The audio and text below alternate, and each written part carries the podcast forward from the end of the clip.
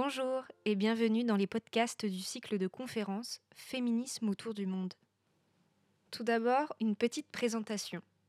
Je suis Léa Imbert, j'ai 22 ans. Je suis actuellement volontaire en service civique au bureau de la vie étudiante de l'Université de Bordeaux, et ce jusqu'en avril. Dans le cadre de la Journée internationale de lutte pour les droits des femmes et des minorités de genre, qui se déroule chaque année le 8 mars, j'ai invité l'association Meuf, l'Institut Les Orchidées Rouges, ainsi que l'enseignante chercheuse Kamala Marius à intervenir sur ce vaste terme qu'est le féminisme. Il était impensable pour moi, apprentie militante féministe, de ne pas me mobiliser à ma petite échelle. Pour ce premier podcast, c'est Meuf, une association étudiante de l'Université de Bordeaux qui a pour objectif de sensibiliser à la cause féministe et de lutter contre les violences sexistes et sexuelles, et donc qui intervient sur le féminisme en France, évolution ou révolution.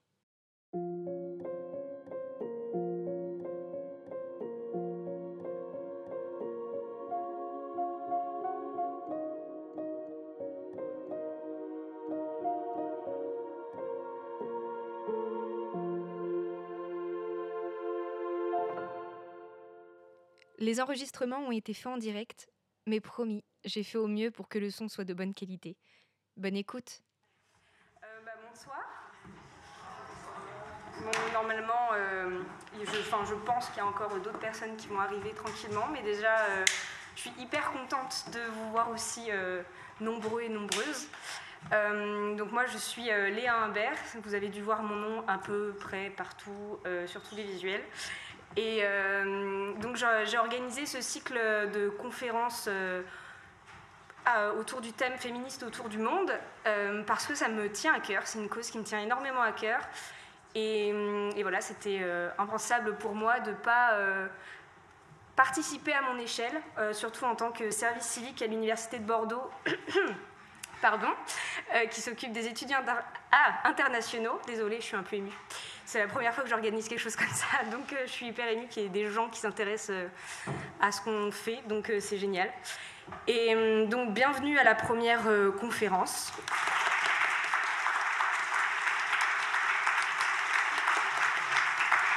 Bonsoir à toutes et à tous. Bienvenue à la conférence Féminisme en France, une réévolution. Euh, donc nous sommes les coprésidentes de l'association MeUF, Mouvement étudiant universel féministe. On reviendra plus tard sur la signification. Je suis Maya, c'est Lison et Mélodie. Euh, avant d'aller plus loin, on aimerait quand même faire quelques remerciements. Donc on remercie euh, le bureau de la vie étudiante de l'Université de Bordeaux de nous accueillir en amphi Gintrac sur le campus Victoire, qui est donc notre campus. Mais le plus gros des remerciements va à toi, Léa. Ben, tout simplement pour avoir misé sur nous parce que c'est notre toute première conférence, on est des jeunettes. Euh, et, puis aussi pour évidemment tout le temps et l'énergie que tu as donné à cette organisation. Donc je pense qu'on peut l'applaudir.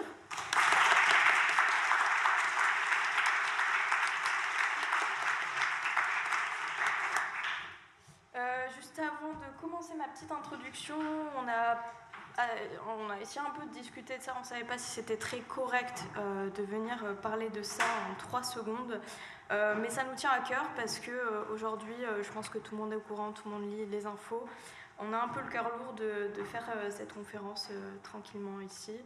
on a une petite pensée pour ce qui se passe en Ukraine. voilà, on, voulait juste le dire parce que je pense que c'est assez important de le répéter.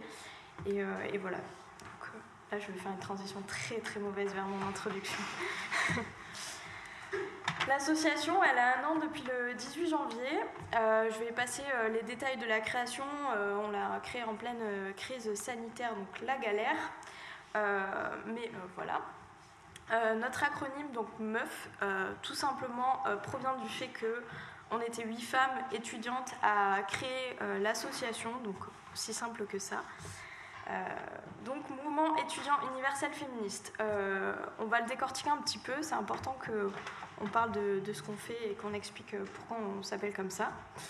Euh, je vais donner euh, les définitions du petit Robert quand je les ai trouvées. Euh, donc pour euh, le mot mouvement, donc la définition au sens figuré, c'est donc un changement, une modification, donc un changement dans l'ordre social, une action collective qui euh, tend à produire un changement collectif. Et en fait, bah, ce mot représente juste notre objectif. En fait, c'est vraiment d'avoir une, une, action collective et d'essayer de, créer un changement. Donc voilà, étudiants, assez évident, on est du coup toutes et tous étudiants, étudiantes euh, dans l'équipe et euh, nos adhérents, adhérentes le sont majoritairement. Voilà, universel. Question qu'on nous a posée, euh, pourquoi universel? Donc selon le petit Robert, toujours, qui s'étend s'applique à la totalité des objets qui existent. donc on a choisi ce mot assez spécifiquement parce qu'il représente un peu ben, cet aspect collectif qu'on retrouve dans le mot mouvement. Euh, notre action, elle s'étend du coup à, euh, toute personne qui existe, donc euh, tous les genres, toutes les ethnies, toutes les classes sociales. Voilà. Et pour finir, féministe parce qu'obligée de l'être. Il y a plus d'un an, on a fait le constat que le milieu universitaire, en fait, il n'était pas du tout protégé des violences patriarcales, pardon. Bien au contraire, euh, mais avant de parler de statistiques et de chiffres, parce que je sais qu'il y en a peut-être qui attendent ça, euh, nous, ce qu'on aime faire chez Meuf, c'est regarder autour de nous. C'est comme ça qu'on fonctionne. Euh, donc là, ce soir, je, regarde un peu la salle. Je vois qu'il y a des femmes, des personnes queer probablement. Donc là, en fait, si je demandais tout simplement si vous avez subi du harcèlement de rue, si vous avez subi des violences sexistes et ou sexuelles au cours de votre vie, euh, je pense très, sincèrement pardon, qu'il y aurait euh, quelques mains levées, voire peut-être euh, toute la salle. et en fait, ce mot quelques, c'était déjà trop pour nous. donc c'est à partir de ce constat qu'on a créé Meuf.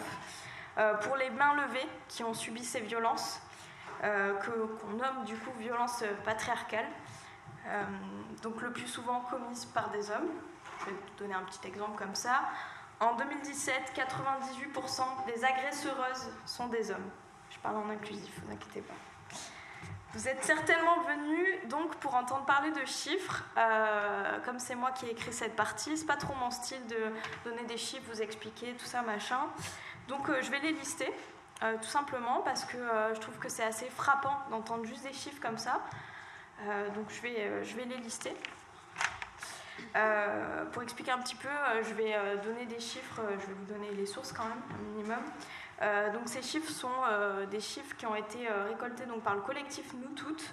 et je vais terminer par des chiffres de l'Observatoire étudiant des violences sexistes et sexuelles qui ont été recueillis en 2020. C'est parti. Nous sommes le 1er mars de 19 féminicides en 2022. 113 féminicides en 2021. 153 féminicides en 2019. 94 000 femmes victimes de viol ou tentatives de viol chaque année. 75% des agressions islamophobes visent des femmes.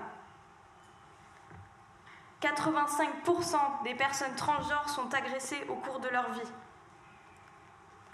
80% des femmes en situation de handicap ont été victimes de violences. Une femme sur deux a déjà subi une violence sexuelle en France. 28,5% de salaire en moins, toujours. On continue. Une étudiante sur 10 victime d'agression sexuelle. Une étudiante sur 20 victime de viol. 34% des étudiants étudiantes déclarent avoir été victimes ou témoins de violences sexuelles au cours de leurs études et 24% d'entre eux les ont subies sous l'emprise de l'alcool. Donc moi, euh, ce que je fais là, c'est que je vous invite à lire ce rapport de l'Observatoire euh, étudiant des VSS. Euh, j'ai omis quelques chiffres parce qu'il y en a beaucoup et des très alarmants. Donc je vous invite vraiment à le lire, c'est très simple, hein, vous tapez sur Google observatoire étudiant de VSS, et vous trouvez le, petit rapport simplifié. Des nombres, c'est ce qui nous définit, nous, femmes de tout horizon et personnes queer. Nous sommes un tas de nombres dans une société qui nous dit que nous resterons des nombres. Alors chez Meuf, on veut faire une différence, diminuer ces chiffres, le plus possible à notre échelle, faire de notre mieux. Et quoi de mieux que de présenter euh, l'association en parlant de ses objectifs? Aujourd'hui, nous sommes une association qui agit sur le terrain et qui sensibilise sur les réseaux sociaux. Notre double casquette, elle nous permet euh, de cibler un public plus large que des étudiants étudiantes. Notre mode d'action, c'est le suivant. On va sensibiliser à travers euh, plusieurs domaines, la culture, l'art, les ateliers de prévention, de formation, les groupes de discussion entre étudiants et étudiantes, et bientôt le sport, nous l'espérons. On essaie de le faire au travers des réseaux sociaux, mais on ne va pas se mentir, nous on adore euh, agir sur le terrain. Cette année pour nous elle a été folle parce que comme j'ai dit, on a été créé, euh, enfin on a été créé, on a créé l'association il y a un an, pardon. Euh, on a organisé, en fait on a été active sur le campus depuis septembre. On a organisé une scène ouverte féministe, une euh, exposition pour lutter contre la transphobie avec euh, l'aide de l'association Wake Up, qui est donc une association LGBTIA+. Euh, plusieurs groupes de discussion, des ateliers sur le harcèlement de rue et plein de beaux projets en perspective. Je vous invite à nous suivre sur les réseaux sociaux. On a pris conscience que parler, c'était ce qu'il y avait de plus sensibilisateur. Donc prendre la parole, délier les langues, c'est ça qu'on fait chez Meuf. C'est pas très français, pardon. Ce soir, on nous a donné l'occasion de nous exprimer sur notre sujet préféré, alors on va vous parler histoire et stratégie du féminisme. Donc petit 1, historique, et donc euh, avec euh, toutes les vagues féministes. Après, on va passer au côté euh, stratégie féministe de maintenant, avec donc les points faibles et les points forts. Et vous allez voir, on va finir sur un petit temps d'échange avec vous euh, où on va débattre et, on va vous demander un peu vos, petites réactions. Donc pour cette conférence, on s'est basé euh, sur le livre d'Aurore Coquelin, euh, La Révolution féministe. C'est un livre qui nous a énormément marqué, qui a suscité énormément de réflexions, de, questionnements de notre part, mais c'est aussi un livre qui nous a permis de redéfinir notre mode de militantisme. Donc pour mieux comprendre les histoires de mouvements, je vais laisser Lison et Mélodie vous parler euh, de l'histoire des féminismes. Euh, juste euh, petit détail, les, les, parties qui vont suivre comportent peut-être des mots théoriques, etc., qu'on va essayer d'expliquer au mieux et beaucoup d'informations. Donc à la fin de cette conférence, Léa nous a donné l'idée de garder un temps d'échange avec le public pour pouvoir répondre aux questions et débattre. Et vous comprendrez très très vite le sujet du débat.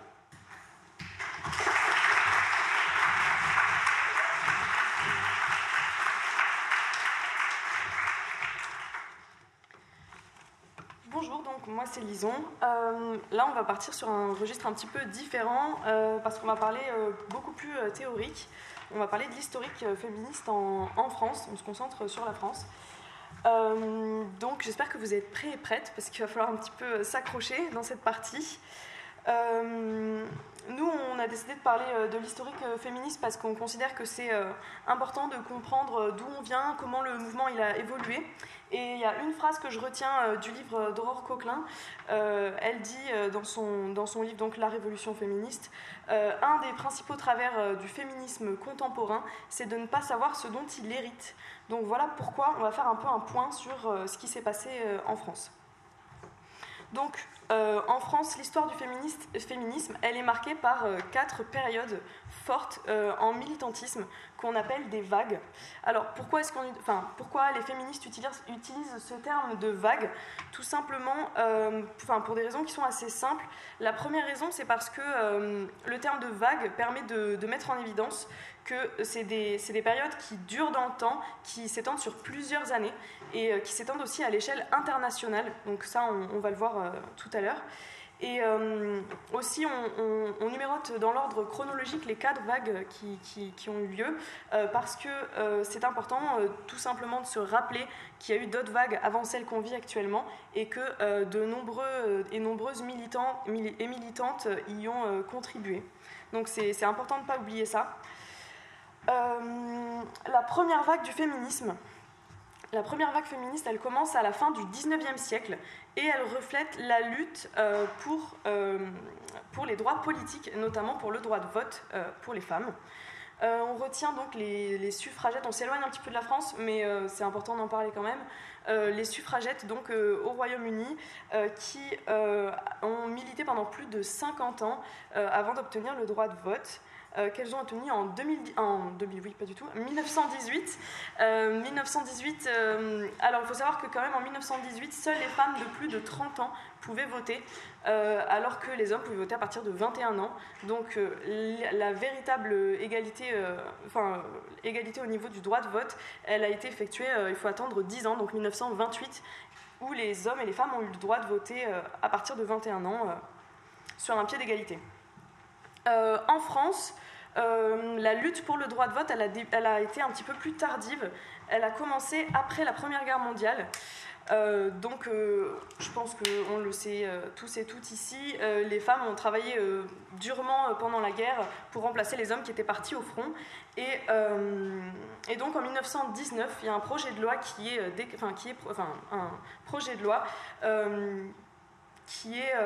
proposé et euh, il est euh, malheureusement rejeté par euh, les sénateurs, et ce à maintes reprises, alors qu'il est proposé plusieurs fois pendant les dix années qui ont suivi. en 1900, il faut attendre les années 30 pour que, les femmes, des mobilisations féministes de masse aient lieu. Et donc, c'est seulement en 1945 que les femmes 44 que les femmes obtiennent le droit de vote et en 1945 qu'elles votent pour la première fois. Donc, ça, c'était euh, la première vague féministe. La deuxième vague féministe, elle est un petit peu différente euh, de la première, dans le sens où c'est le début du féminisme moderne. Euh, cette vague-là, elle reflète la lutte pour le droit à disposer de son corps, et notamment à travers la lutte pour la contraception et la lutte pour la dépénalisation de l'avortement.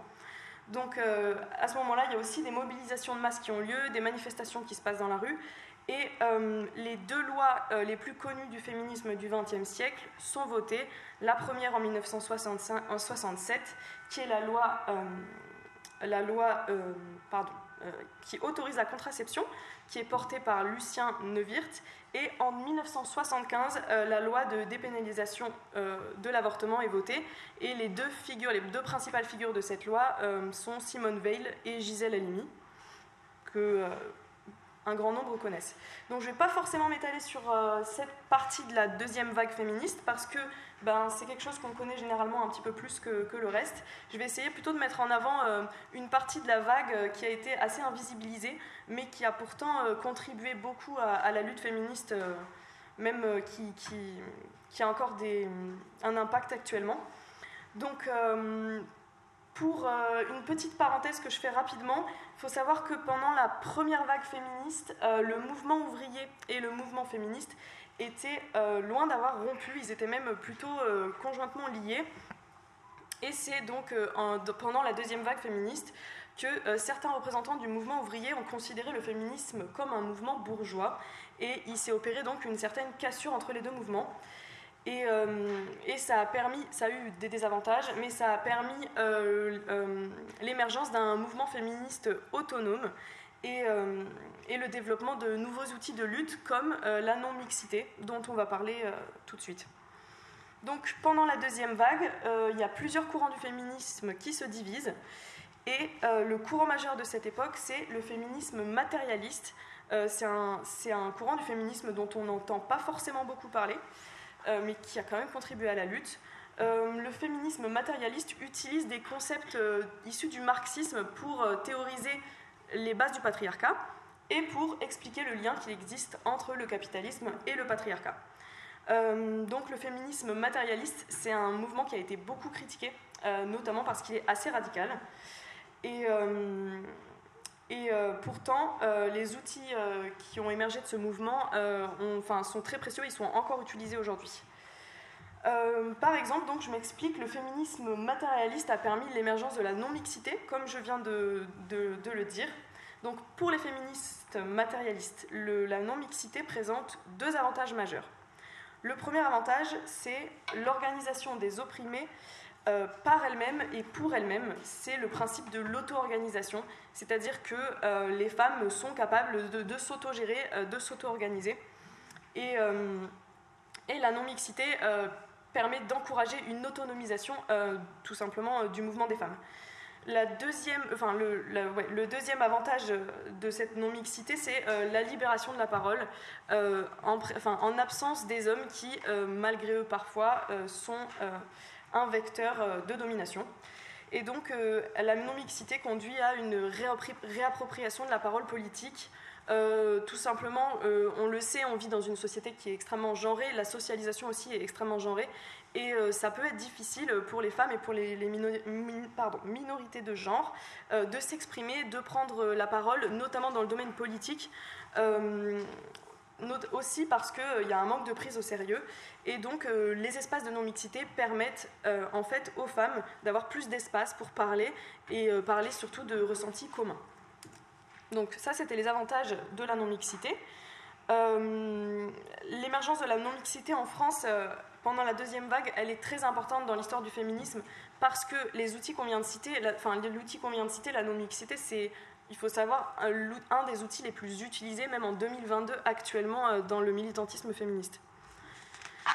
Euh, le deuxième apport euh, important du féminisme matérialiste, du coup, c'est la notion de travail domestique. la notion de travail domestique, ça a été théorisé par, enfin, approfondi par Christine Delphi en 1970. ces écrits à Christine Delphi ont permis de prendre conscience que une grande partie de l'oppression des femmes réside dans le travail productif et reproductif et euh, dans le travail domestique, donc euh, la naissance des enfants, l'éducation des enfants, les tâches ménagères, la charge mentale, euh, donc voilà, c'est un travail qui est majoritairement porté par les femmes, à l'époque encore plus que maintenant. Et on a vu une petite évolution quand même au fil des années, notamment avec la mise en place par exemple d'un congé paternité qui dure 28 jours. Euh, ou encore euh, on voit vraiment une sensibilisation, euh, notamment dans les réseaux sociaux, sur la répartition des tâches ménagères. Mais le chemin reste encore vraiment très long parce que, par exemple, en 2015, il y a un rapport qui a été publié qui, qui, met, qui, montre que le travail non rémunéré des femmes représente 10 milliards de dollars par an, ce qui est énorme. Voilà. Euh, donc euh, ça, c'était un petit point sur la deuxième vague féministe. J'espère que j'ai été claire. Si jamais j'ai été trop vite ou qu'il y a des termes qui sont compliqués, n'hésitez pas à la fin euh, à me poser des questions. Et je laisse la parole à Mélodie qui va vous parler de la troisième vague et de la quatrième. La quatrième vague, c'est celle qu'on vit actuellement.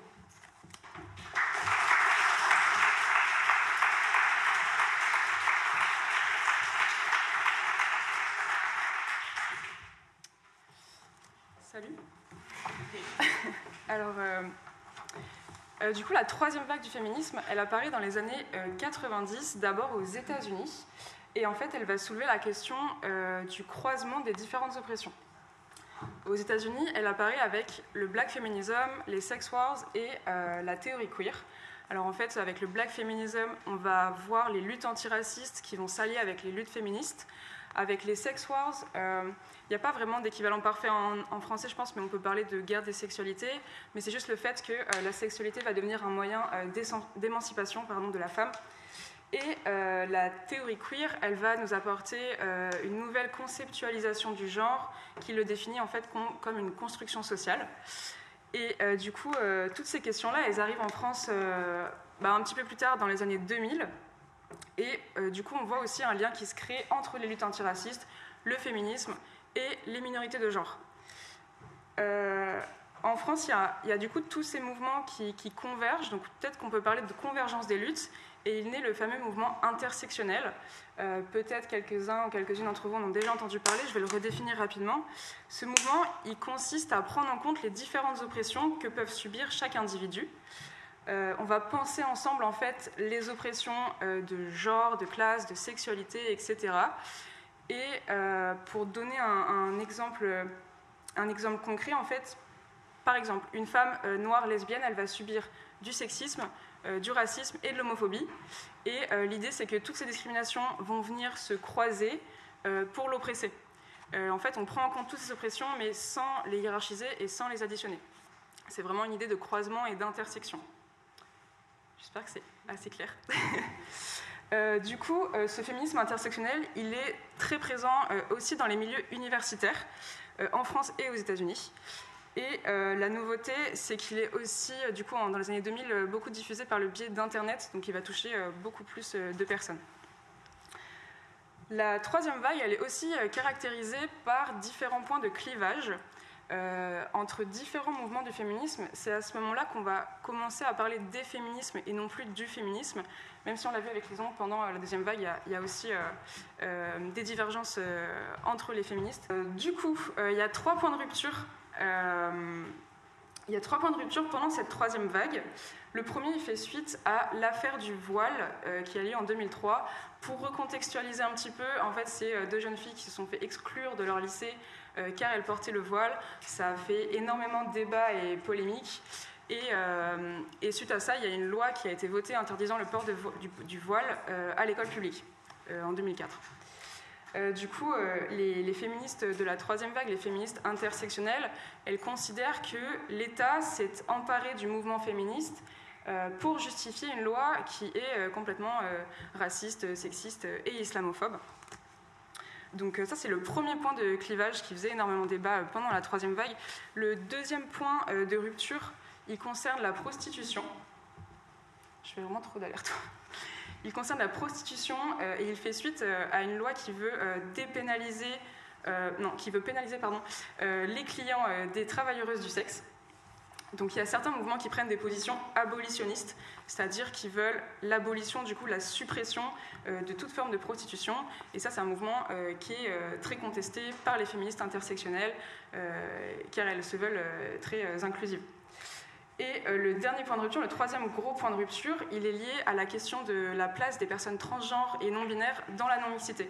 C'est-à-dire qu'il y a certains mouvements féministes qui vont créer euh, euh, des assemblées, euh, des, événements en non-mixité avec seulement des femmes cisgenres, et les féministes intersectionnelles, qui du coup, je le répète, se veulent très inclusives, ont préféré la formulation non-mixité de femmes et de minorité de genre. Donc c'est c'était les trois gros points de rupture en fait euh, qui sont encore présents aujourd'hui. Hein, euh, je pense que vous en avez déjà un peu entendu parler. Euh, il faut encore débat, mais ça s'est quand même stabilisé et on va surtout voir que la quatrième vague, elle est caractérisée par un autre sujet tout aussi très important. du coup, aujourd'hui, on se trouve dans la quatrième vague du féminisme. Donc pareil que pour les autres vagues, pour comprendre vraiment où est-ce qu'elle débute, je suis obligée de faire un petit tour euh, par quelques autres pays du monde. Euh, je vais en parler brièvement pour ensuite euh, passer à la France. Donc en fait, tout débute le 6 janvier 2011 au Mexique, où a lieu l'assassinat de Susana Chavez, qui est une poète mexicaine et une militante féministe qui elle-même en fait se battait contre les féminicides. Euh, donc peut-être certains et certaines d'entre vous vont reconnaître euh, cette expression, mais en gros dans ses poèmes, elle, elle écrivait, désolée pour mon espagnol, euh, ni una mujer menos, ni una muerta más, ce qui veut dire en français pas une femme de moins et pas une morte de plus. Et en fait, l'expression ni una menos, donc pas une de moins, va être énormément réutilisée après dans les manifestations. Il y a un collectif qui a, qui a été créé à ce nom. Euh, mais il faut attendre le 10 mai 2015, donc 4 ans après, euh, en Argentine, le féminicide euh, de Chiara Paez, qui lui, en fait, va engendrer la première manifestation Ni Una Menos. De là se crée, comme je disais, le collectif Ni Una Menos, qui s'étend du coup au reste de l'Amérique latine. Et en fait, il va, soutenir, il va soutenir d'autres mouvements du monde entier. que, que je, vais, je vais en citer quelques-uns, pas tous, parce qu'il y en a beaucoup trop. Euh, par exemple, les Women's Marches contre Trump aux États-Unis, euh, la grève en Islande contre les écarts de salaire, la lutte en Pologne pour le droit à l'avortement, et euh, en automne 2017, le fameux mouvement MeToo aux États-Unis. Donc, on voit bien que cette quatrième vague, elle prend des dimensions internationales. Il y a une libération de la parole à l'échelle mondiale. Elle est très très axée sur les violences sexistes et sexuelles. Et euh, voilà, il y a des regroupements de masse, euh, des, milliers de personnes qui manifestent euh, dans les rues et qui dénoncent les dominations, les dominations patriarcales, les féminicides, qui disent en fait que de la mort, ben, on ne se remet pas. Donc ça, c'est pour un peu tous les, enfin, quelques pays du monde. et vous vous demandez sûrement du coup la France dans tout ça, où est-ce qu'elle en est En fait, en France, pendant six ans, de 2010 à 2016, il n'y a aucune lutte très flagrante à l'échelle nationale. les luttes féministes sont assez faibles et euh, bah, par exemple, pendant le quinquennat de François Hollande, euh, il y a eu euh, beaucoup de mobilisations pour la manif pour tous, mais à part celle-ci, il n'y a pas eu de mobilisation spécifiquement féministe contre le gouvernement très flagrante. Et ensuite, on a assisté du coup à une montée de la médiatisation et de la visibilisation de l'extrême droite, de la manif pour tous, du Front National, etc. C'était sympa. Et ce qui a du coup vraiment réveillé euh, le mouvement féministe, c'est euh, les mobilisations contre la loi El Khomri en 2016. En fait, cette réforme du droit du travail, euh, elle, renforce les inégalités de genre et elle fragilise les salariés précaires qui sont, on le sait, souvent des femmes. Donc en fait, on va assister à un vrai réveil des luttes féministes qui émergent aussi, du coup, à ce moment-là, dans le milieu étudiant. C'est là que c'était intéressant pour nous euh, car on peut voir un, développement de nouvelles pratiques féministes, c'est-à-dire que, bah, par exemple, il y a eu des assemblées générales interfac non mixtes euh, qui ont eu lieu. Il y a eu la création des pink blocs dans les manifestations. Les pink blocs, c'est euh, des rassemblements de personnes LGBTI et féministes dans les manifestations, du coup, en contraste au black bloc. Et donc voilà, il y a une production de matériel féministe très importante, des tracts, des slogans, des argumentaires féministes. Donc on assiste vraiment à un, réveil euh, des pratiques euh, et un, développement du féminisme en France. Euh, mais comme je le disais au début, la quatrième vague en France, elle est surtout caractérisée par le mouvement contre les violences sexistes et sexuelles, et notamment avec l'arrivée du fameux mouvement MeToo en hiver 2017, qui nous est tout droit arrivé du coup des États-Unis. ce mouvement, en fait, il va engendrer une, énorme libération de la parole sur les réseaux sociaux, euh, notamment avec euh, bah, tout plein de hashtags euh, comme le hashtag balance ton port. après ce, grâce à MeToo, on va dire, il y a la question des féminicides, elle va prendre une place médiatique bien plus importante qu'avant. Il y a des cas de harcèlement qui sont relayés un peu partout dans l'enseignement supérieur, dans les milieux de la culture. on pense notamment à l'affaire Weinstein. il y a aussi beaucoup d'ouvrages féministes qui vont paraître en librairie. Euh, des revues, des blogs, euh, des podcasts, euh, des bandes dessinées. Peut-être que vous en avez dans votre bibliothèque, si je cite par exemple Les couilles sur la table de Victoire Toyon. Je vois une tête se hocher, un hochement de tête. enfin voilà, du coup, on assiste quand même à une grosse libération de la parole et un, lever un peu de, tous ces sujets qui étaient énormément tabous. Et ce qu'on retient aussi énormément dans la quatrième vague, c'est euh, le 25 novembre 2017, euh, à l'occasion de la Journée internationale euh, contre les violences sexistes et sexuelles. Il y a quelques milliers de personnes qui descendent dans les rues, alors que l'année précédente, il n'y en avait que quelques centaines. donc après ce mouvement MeToo, ça fait vraiment une énorme différence. il y a aussi l'année suivante, donc en 2018, le collectif Nous Toutes qui est créé et qui réussit à faire descendre énormément de personnes dans les rues avec euh, l'appel à la manifestation du 24 novembre.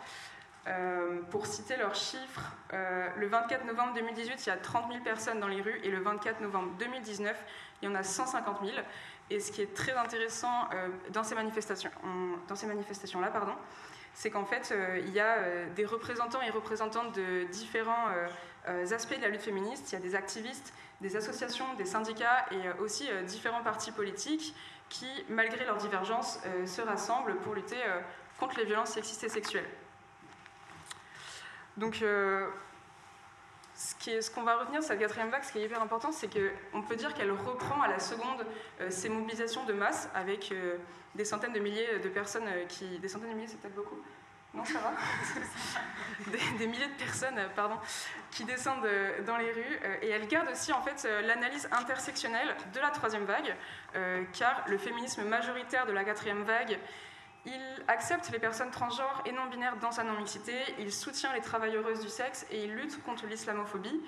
et il se veut de façon générale inclusif et en fait c'est un féminisme intersectionnel. Donc voilà pour la quatrième vague. Mais euh, voilà, maintenant qu'on a fait un peu euh, le bilan et l'évolution euh, du mouvement féministe, ben, nous, ce qu'on vous propose, c'est de parler des différentes stratégies du mouvement féministe pour l'avenir. Parce que bah, c'est bien beau tout ça, mais le combat, il est certainement pas terminé. Du coup, je vais laisser la parole à Maya.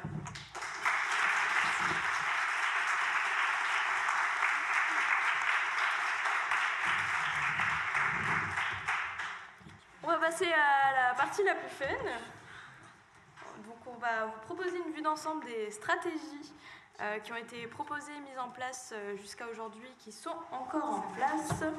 Donc euh, petit disclaimer, pas de vérité absolue ni de stratégie parfaite. D'ailleurs, on va émettre plus ou moins les points positifs et négatifs qui sortent de nos têtes, et, mais également de notre lecture aussi du, livre que j'ai cité.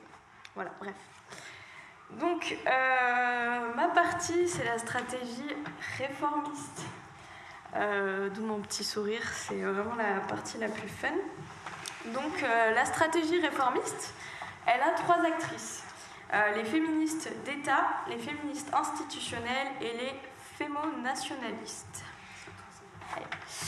Donc, euh, pour une meilleure compréhension, comme à mon habitude, je vais donner des définitions telles que moi je les comprends, pas le petit Robert cette fois-ci. Je vais ajouter des exemples pour que tout le monde comprenne bien, parce que l'objectif c'est qu'à la fin de la conférence, vous avez tout compris. Donc, qu'est-ce que le féminisme d'État? Ça représente tout simplement les féministes qui travaillent pour l'État. Est-ce que quelqu'un a compris? Donc ça peut être des, des, féministes, des euh, enfin oui, oui, des ministres, des députés, euh, dont euh, la plus connue que tout le monde connaît, qu'on adore. oui. Bah oui, Simone Veil, du coup. Ah oui, Je me perturber. Donc, la plus connue, donc Simone Veil, avec la loi dépénalisant l'IVG en 1975, comme l'a dit Lison.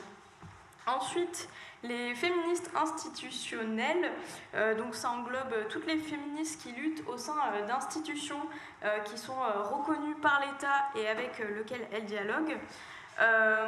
Pour prendre un petit exemple, parce que moi au début j'avais pas trop compris ce mot, bah, les militantes du planning familial font partie du féminisme institutionnel étant donné que le planning familial est une institution. Mais on a aussi Caroline de Haas, qui est donc la fondatrice du collectif Nous Toutes, euh, qui, euh, Nous Toutes, euh, peut aussi s'apparenter à un féminisme institutionnel, mais pas que. Et enfin, les fémo-nationalistes. Est-ce que quelqu'un sait ce que c'est Juste lever la main? Donnez pas la réponse, spoilez pas les gens. Oh yeah, ok. Ah bah. Donc, moi je vais être cash. Euh, voilà, donc ma petite définition. Les fémo-nationalistes tels que Marlène Schiappa justifient la politique raciste islamophobe de l'État français au nom du féminisme. Est-ce que c'est clair Donc, euh, ça, c'est plutôt euh, une idéologie. Donc, en fait, ces personnes qui sont donc les fémo-nationalistes peuvent se retrouver à l'État, tels que Marlène Schiappa, et euh, dans euh, tout ce qui est institutionnel, euh, là j'ai pas trop d'exemples pour l'instant, j'en connais pas trop. Voilà. Donc voilà, donc ça c'est plutôt une idéologie raciste islamophobe, mot que je vais répéter après encore, désolé. Donc moi je vais commencer par les points négatifs pour finir par une petite touche positive. Donc, euh, en termes de euh, féminisme d'État, en termes de stratégie, euh, le point négatif, donc, bah, en fait, c'est qu'il n'y a pas de féministes au gouvernement. enfin, du moins, on n'a pas de militantes du terrain, donc vraiment du terrain. Hein, je parle pas des, des, personnes qui se croient féministes et qui ne le sont pas. Donc, donc en fait, il n'y a rien qui bouge. Au final, pas grand-chose en tout cas. Euh, ensuite, on ne va pas tergiverser sur les féminismes d'État. Le féminisme institutionnel. Euh, alors, le livre d'Aurore Coquelin émet énormément de critiques sur le féminisme institutionnel. Je pense qu'il y en a beaucoup. Euh, moi, j'ai fait le choix de ne pas les assassiner. parce que j'y trouve plus de points positifs. on en débattra tout à l'heure. Mais c'est vrai que bon voilà, on peut, on peut se dire oui, alors les institutions sont commandées par l'État, par un État qui n'est pas vraiment féministe, donc on peut émettre quelques critiques, mais je vais en reparler dans les points positifs. Et bah, pour le, le fémonationalisme, aucun point positif, évidemment, euh, parce que euh, clairement on défend des idées euh, complètement racistes, islamophobes. Donc c'est là où je vais parler de la loi séparatiste, mais je ne vais pas en parler beaucoup, beaucoup, beaucoup, parce qu'elle est très sensible et, et je vous invite vraiment à aller vous intéresser à cette loi. Ne me posez pas trop de questions à la fin sur cette loi, s'il vous plaît. mais de ce que j'ai retenu et de ce que mon militantisme m'a poussé à voir, c'est que Madame Chiappa protégerait les femmes musulmanes grâce à cette loi. En réalité, c'est juste une instrumentalisation des violences patriarcales euh, pour encore plus opprimer euh, la population musulmane. Voilà. Euh, au niveau des, points positifs, il y en a. Pas beaucoup, mais il y en a. au niveau du féminisme d'État, alors, il y a, oui, alors c'est hypothétique. Hein. Donc, dans l'idéal, euh, ces euh, féministes qui seraient donc au, sein même du gouvernement euh, auraient un lien direct avec l'État, donc pourraient faire énormément bouger les choses parce que plus de pouvoir qu'une association telle que nous, qui n'en a pas la force de pouvoir, hein, clairement, de faire changer d'avis Macron. Donc, donc voilà, donc ça c'est très, voilà, très idéaliste, ça n'existe pas. Et concernant les féministes institutionnelles, c'est là où je voulais en venir tout à l'heure, euh, j'ai décidé de ne pas euh, trop émettre de points négatifs et j'attends euh, vos avis à tout à l'heure. mais c'est parce que, en fait, nous, depuis très peu, on, participe à l'AG Féministe Gironde, qui est donc organisée par le planning familial. Donc, on a eu l'occasion de rencontrer les bénévoles et, et, donc les militants du planning familial. Et en fait, tout simplement, on voit le travail acharné qui est fourni. Euh, on voit l'impact que ça a. Je pense que dans cette salle, si je fais lever les mains euh, pour savoir est-ce que quelqu'un a eu recours dans sa vie au planning familial, je pense que je vais avoir quelques mains.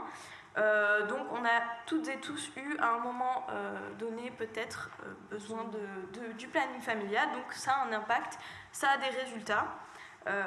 Voilà, en plus je pense qu'on peut quand même les féliciter parce que si je dis pas de bêtises, je vais certainement en dire là.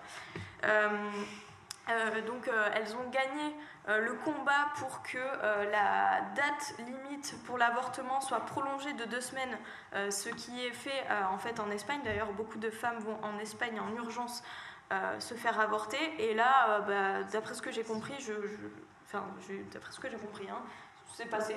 Donc ça, c'est un peu grâce au planning familial qui se bat depuis des années à ce sujet. Donc voilà, je vais passer la parole à Lison.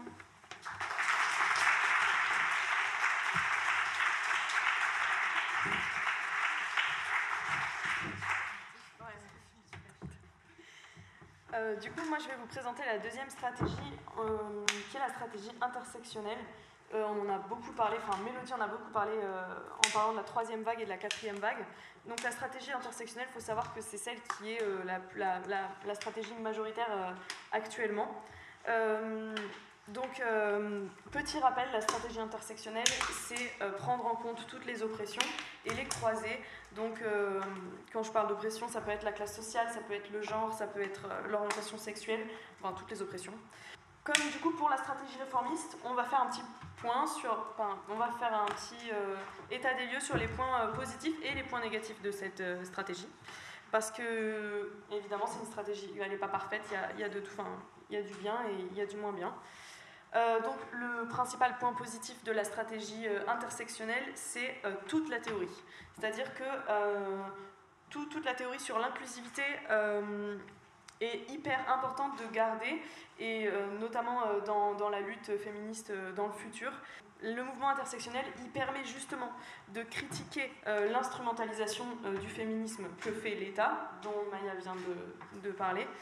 Et donc la notion d'inclusivité est vraiment importante à garder en tête. Et ensuite, du coup, il y a des outils qui sont vraiment intéressants, des outils de militantisme avec la stratégie intersectionnelle, euh, ce sont euh, les espaces safe et les espaces de non-mixité qui sont vraiment euh, intéressants. On en a déjà parlé un petit peu tout à l'heure, mais ils permettent la libération de la parole, l'autonomisation des femmes et des minorités de genre et le partage de ressentis communs. Donc ça, c'est les gros avantages. Et évidemment, il y a des, inconvénients. Et donc le, principal point négatif de la stratégie intersectionnelle, c'est qu'elle se concentre sur l'individu et sur l'identité et elle ne combat pas forcément les, dominations euh, à la racine euh, du problème, mais plutôt à un niveau euh, individuel. Donc en fait, on ne va pas forcément, va pas forcément s'attaquer au, système qui produit des symptômes, mais en fait, on va traiter les symptômes eux-mêmes. Donc en fait, ça revient à, ne pas vouloir changer le système, mais à vouloir changer les individus un à un qui composent ce système. Et ça, c'est une stratégie qui peut être extrêmement longue, et les bénéfices sont soit peut soit euh, enfin, mettre beaucoup de temps à, à émerger. Donc ça, c'est le principal point négatif. Le deuxième point négatif qu'on peut faire, c'est par rapport aux outils, donc les espaces safe et les espaces de non-mixité. Ils ont, comme on l'a vu, des avantages, mais aussi des inconvénients et des défauts stratégiques. Euh, tout simplement, c'est parce que malgré le fait qu'on soit dans un espace safe et de, non-mixité, la, stratégie, euh, la, société autour, elle reste inchangée. Et donc, euh, quand on sort de ces espaces, on, retourne dans une, dans une société qui est euh, non mixte et non, mixte pardon, et non safe. Et la troisième critique qu'on peut faire à cette stratégie intersectionnelle, c'est la radicalisation du mouvement. Euh, en effet, les, espaces safe et les espaces de non-mixité, en fait, ils peuvent concerner qu'une petite partie de la population. Euh, généralement, c'est des personnes qui sont un minimum sensibilisées euh, à la lutte féministe et aux questions, aux questions de genre et qui ont entamé, un, à minima un tout petit peu un processus de, de déconstruction. et on le sait, pour obtenir un mouvement féministe de masse, il faut toucher la majorité de la population. Et donc cette radicalisation fait que ça peut amener à une certaine euh, sectarisation euh, des militantes et des militants, ce qui fait que ben, c'est un frein au fait de toucher le maximum de personnes. Donc voilà, ça peut être euh, la dernière critique qu'on pouvait faire. Sinon, c'est une bonne stratégie globalement. Et, maintenant, je vais passer la parole à Mélodie. Maya l'a pas forcément précisé si tu l'avais dit, mais donc là, en fait, on, va, on vous présente les trois stratégies. Et après, nous, l'objectif, c'est que vous nous disiez ce que vous en pensez, euh, lesquels vous semblent adaptés, lesquels, enfin, tous les ressentis qui ont pu euh, émerger en vous et vos questionnements et voilà, qu'on débatte quoi.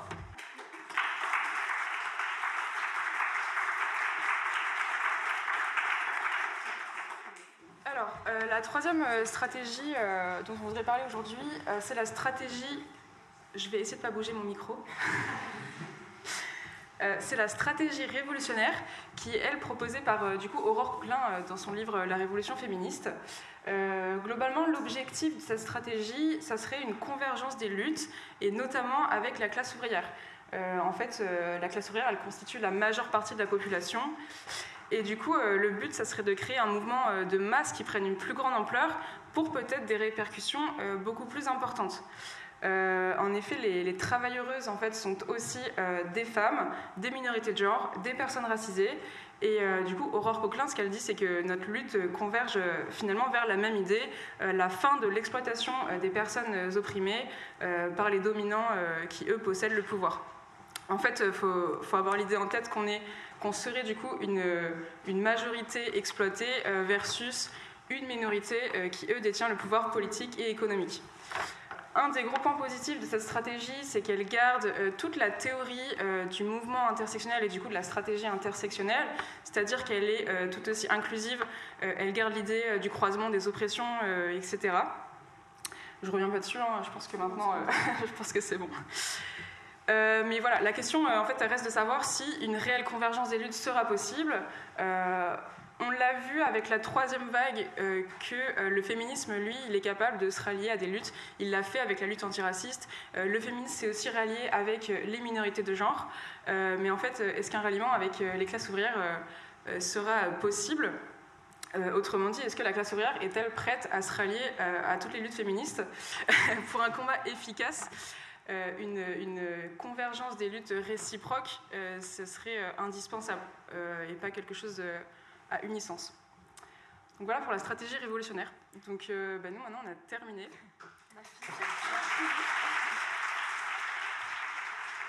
Ce podcast vient d'une idée originale de Léa Humbert. La bande originale du podcast revient à Vincent Pingot, qui s'est inspiré de la chanson Canción sin miedo de Bibir Quintana. Cet enregistrement n'aurait pas pu voir le jour sans le petit micro d'Antoine, évidemment. Merci à Estelle pour les visuels, ainsi qu'à Jeanne, Valentin, Nathan et Lauriane, qui sont mes collègues services civiques préférés. Et bien sûr, un grand merci aux intervenantes, Maya, Lison, Mélodie, Marie-Claire Moraldo et Kamala Marius.